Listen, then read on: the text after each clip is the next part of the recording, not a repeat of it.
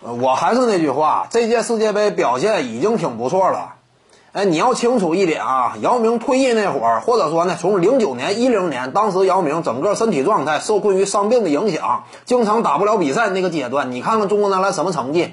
所谓的零八年黄金一代、白金一代，是不是当时那些人都在？但是你看看当时中国队什么样的成绩？成绩亚运会丢没丢啊？你排第几？至于说姚明真正彻底退役之后，你看当时中国男篮。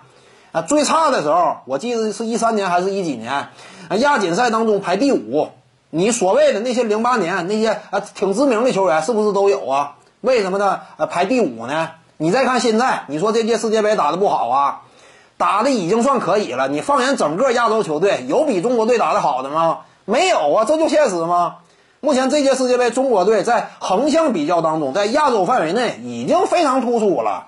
而且呢，二零一八年在周琦的率领之下，中国队以半套国家队的阵容就夺得了亚运会冠军，对不对？这在亚洲是不是立得住了？与此同时呢，这届世界杯这个期间，你看看飞巴的呃世界篮球排名，中国队那不稳稳位居亚洲第一吗？那你说现在这这这样一种成绩差吗？我已经亚洲第一了，你说最近这些年，呃，你说整体它没有一种这个呃在阶段性之内的这样一种提升吗？它是有的，因此你不能妄自菲薄啊！你说我这届世界杯我没闯进小组赛，啊，没闯进八强，如何如何呀？你不能这么要求。你要是以这个眼光去要求的话，可能说就打乱整个节奏了。本身呢，在最近这么七八年以来，中国队呢在亚洲这样一种地位，哎，开始愈发稳固了。在这种情况之下呢，你就因为哎我没闯进十六强，我就乱改呀？啊，你所谓的那种这个呃破坏性的，呃去进行改造啊，那有必要吗？你这有可能把大好局面反而给浪费了。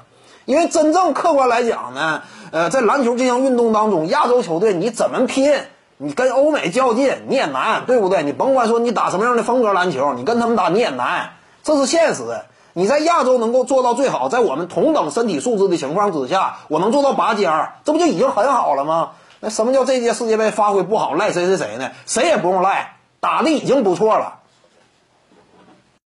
各位观众要是有兴趣呢，可以搜索徐静宇微信公众号，咱们一块儿聊体育。中南体育独到见解就是语说体育，欢迎各位光临指导。